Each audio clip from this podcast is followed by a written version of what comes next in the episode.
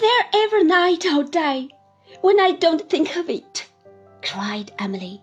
And now I could just see her on her knees, with her head thrown back, her pale face looking upward, her hands wildly clasped and held out, and her hair streaming about her. Has there ever been a single minute, waking or sleeping, when it hasn't been before me, just as it used to be in the last days when I turned my back upon it for ever and for ever? Oh, home, home! Oh, dear, dear uncle! If you ever could have known the agony your love would cause me when I felt away from good, you never would have shown it to me so constant, much as you felt it, but would have been angry to me at least once in my life, that I might have had some comfort. I have none, none, no comfort upon earth, for all of them were always fond of me. She dropped on her face before the imperious figure in the chair with an imploring effort to clasp the skirt of her dress. Rosa Dartle sat looking down upon her, as inflexible as a figure of brass. Her lips were tightly compressed, as if she knew that she must keep a strong constraint upon herself. I write what I sincerely believe, or she would be tempted to strike the beautiful form with her foot. I saw her countenance distinctly, and the whole power of her face and character seemed forced into that expression. Would he never come? The miserable vanity of these earthworms, she said, when she had so far controlled the angry heavings of her breast that she could trust herself to speak. Your home! Do you imagine that I bestow a thought on it, or suppose you could do any harm to that low place which money would not pay for, and handsomely? Your home! You were a part of the trade of your home, and were bought and sold like any other vendible thing your people dealt in. Oh, not that! Cried Emily. Say anything of me, but don't visit my disgrace and shame more than I have done on folks who are as honourable as you.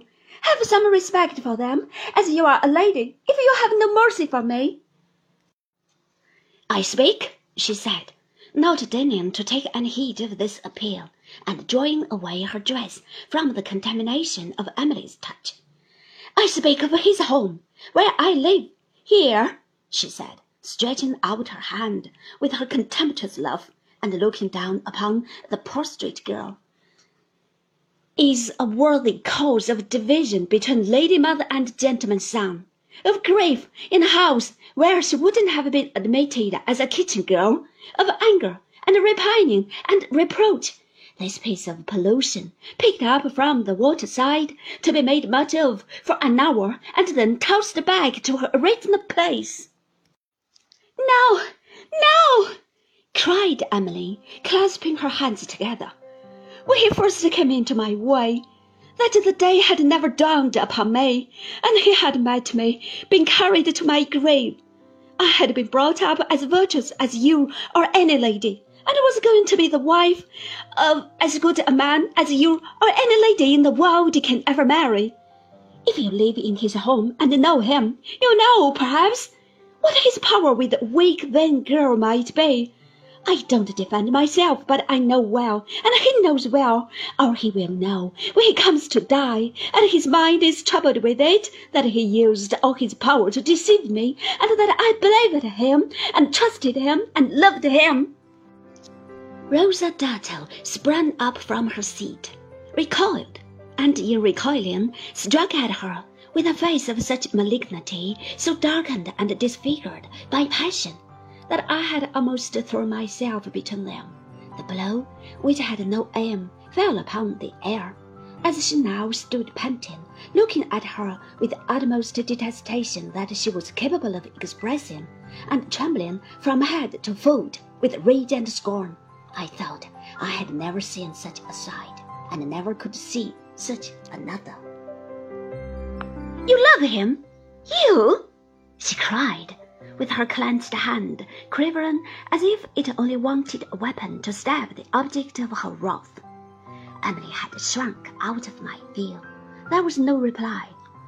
And tell that to me, she added, with their shameful lips.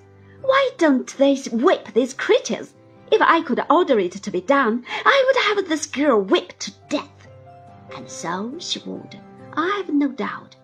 I would not have trusted her with the rack itself.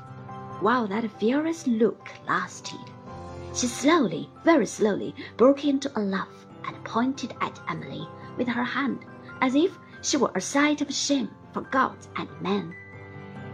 Love, she said, that carrion, and he ever cared for her, should tell me, ha ha, the liars that these traitors are.